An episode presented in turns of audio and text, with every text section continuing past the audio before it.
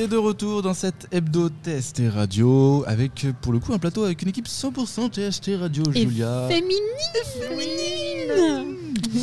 La section d'élite de TST Radio Yeah. est déployée avec Julia qui est restée.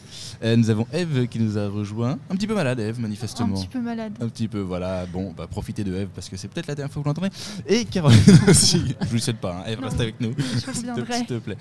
Euh, et Caroline qui est avec nous. Comment vas-tu? Ben, ça va très bien. Ça à l'heure cette semaine. Alors, cette semaine, et on va parler sport. On, va, on a fait une grosse partie musique.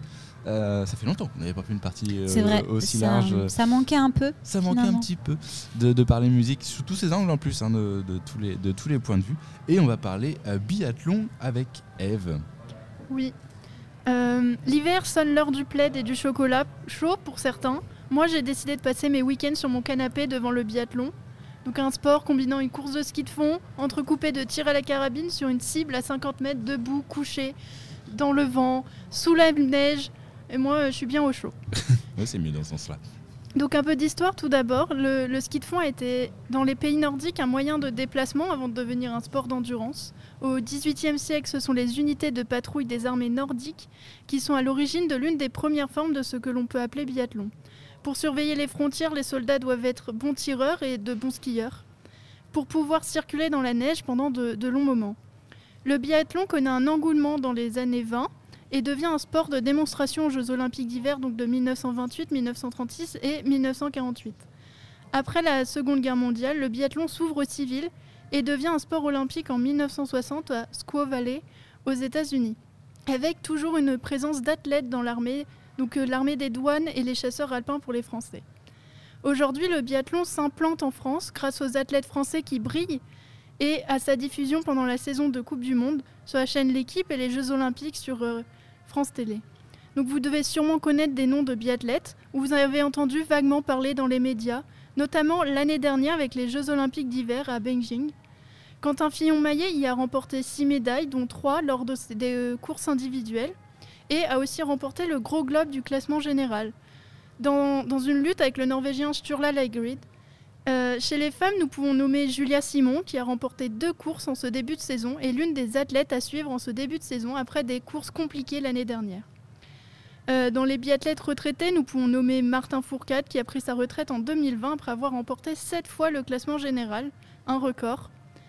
Et euh, aussi Vincent Defrane ou encore Anaïs Bescon et Marie Dorin-Imbert pour les femmes. Euh, la saison 2022-2023 de biathlon a commencé le 29 novembre dernier en Finlande et se terminera le 19 mars 2023 en Norvège. La Coupe du Monde se déroule sur 10 étapes avec un arrêt de deux semaines à Oberhof en Allemagne pour le championnat du monde.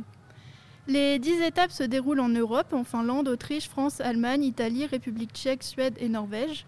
Les athlètes viennent du monde entier, même si la grande majorité vient d'Europe et d'Amérique du Nord. Euh, ce n'est pas très écologique tous ces déplacements, vous me direz, et je vous répondrai que vous n'avez pas énormément tort. L'exemple des images polémiques des énormes camions bern- bennes importants de la neige pour faire euh, la piste du Grand Bornand, qui ont tourné sur Internet et dans les médias quelques semaines avant l'étape français, en est un exemple. Vouloir maintenir des étapes malgré le manque de neige est-il raisonnable? Euh, L'IBU, l'Union internationale de biathlon, essaye de trouver des solutions en faveur de la transition écologique, malgré le fait que les déplacements en avion soient souvent utilisés.